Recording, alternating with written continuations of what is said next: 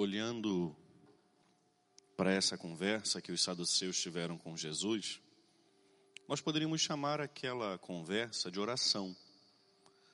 Porque aqui muitas vezes eu disse que orar é falar, é conversar com Deus. Então aquela conversa ali dos saduceus com Jesus era uma oração, porque eles estavam falando direto com Deus. O problema é Será que aquela conversa era verdadeira? Será que o desejo do coração daqueles homens era de fato de receber de Jesus uma resposta que daria a eles a verdade? Não. Eles ali tentaram colocar Jesus à prova. Porque qualquer resposta que Jesus desse feriria de alguma forma a lei. Quantas vezes, queridos, a nossa oração, ela não, não é verdadeira. Quantas vezes nós nos aproximamos de Jesus, não para pedir a Ele a vontade dEle. Quantas vezes nós nos aproximamos de Jesus para impor ao Senhor a nossa vontade. Quantas vezes nós nos aproximamos de Jesus para cobrar dele milagres, prodígios, curas. Quantas vezes, diante da morte de alguém, isso não é um privilégio ou um demérito seu, não. Isso acontece. Aconteceu comigo, por ocasião da morte de meu pai. A minha oração para com Jesus naquele dia foi: por que, que o Senhor fez isso? O Senhor não, não podia ter feito isso. Olha lá meu coração ferido, se aproximou de Jesus para cobrar dele uma postura.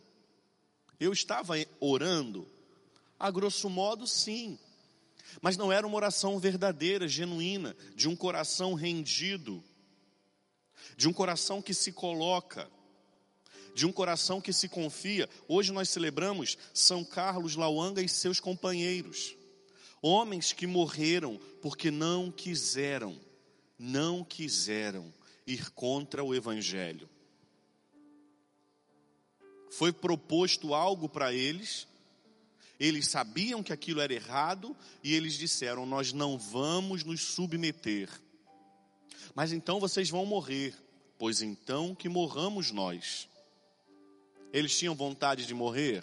Não. Talvez eles tenham temido a morte? Acredito que sim. Quem diante da experiência da morte não teme? Mas ainda assim, eles se mantiveram firmes, porque eles sabiam que aquela era a vontade de Deus. A oração que tem que brotar do seu e do meu coração não é uma oração impositiva. Nós não temos que impor nada ao Senhor. Nós temos que dispor da vontade dEle. Senhor, eu estou aqui, a minha casa está aqui, a minha vida está aqui, a minha família está aqui. Padre Julinho, mas isso não é fácil. Isso é uma grande verdade. Isso é uma grande verdade. Como é difícil, às vezes, permanecer na vontade de Deus. Isso é uma verdade. E se você pensou isso, eu concordo contigo. Mas que bonito, São Paulo, na carta a Timóteo, ele diz assim lá no fim: Essa é a causa pela qual estou sofrendo, mas não me envergonho, porque eu sei em quem coloquei a minha fé e tenho certeza de que Ele é capaz de guardar aquilo que me foi confiado até o grande dia. Que bonito, que testemunho de fé. Oração verdadeira é aquela que chega diante de Jesus e diz: Senhor, o Senhor me conhece e sabe o quanto eu tenho sofrido, mas eu quero permanecer na Sua vontade. Não quero lhe impor nada, tampouco te cobrar alguma coisa, Jesus. A única coisa que eu desejo é que o Senhor me dê forças para que eu passe por todos os momentos que possamos nos aproximar de Jesus assim. Os saduceus chegaram vazios e saíram ainda mais vazios. Não porque Jesus não tinha a graça a ser derramada, tinha e tem em abundância, mas eles estavam fechados, lacrados. Por mais que Jesus derramasse ali a graça do seu espírito sobre eles, eles não estavam dispostos. Quando nos aproximarmos do Senhor, que tenhamos o nosso coração escancarado para Ele. Você pode até demonstrar para Ele como você se sente, não tem problema nisso. Se você está triste, se você está feliz, se você está com medo, se você está passando por alguma dificuldade, você pode dizer: Senhor, olha como está o meu coração hoje. Mas que o Senhor possa fazer a sua santa vontade. Não nos aproximemos, queridos, do Senhor, exigindo dele respostas. Essa não é atitude. Não nos aproximemos do Senhor pedindo a Ele milagres e prodígios, essa não é atitude. Aproximemos-nos do Senhor pedindo a Ele a graça do Seu Espírito Santo, porque é o Espírito quem nos capacita e nos sustenta. É o Espírito quem nos mantém de pé e nos dá força. E aí, se for da vontade dele, ele vai realizar. Porque se nós, limitados que somos, entendemos o que precisamos, ele, perfeito que é, sabe muito mais daquilo que necessitamos. Então você pode pôr para o Senhor as suas necessidades? Pode. Mas no fim diz assim: faz o seu querer, porque eu estou disposto a aceitá-lo.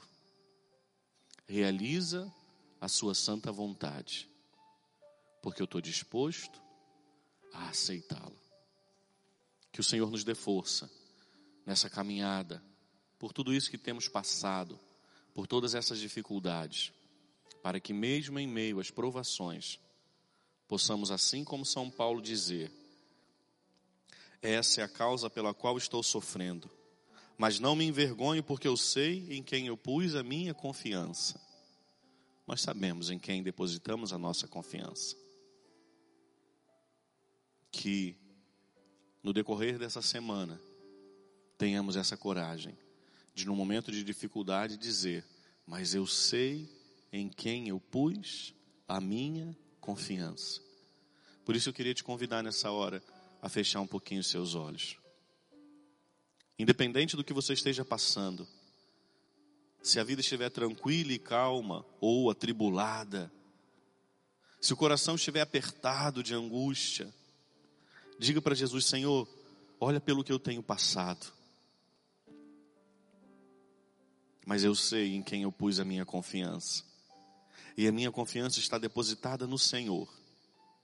Por isso eu sei que eu não serei enganado nem confundido. Porque não houve quem confiou no Senhor e foi desamparado. Que o teu coração possa fazer essa oração nessa hora. Eu sei em quem eu pus a minha confiança.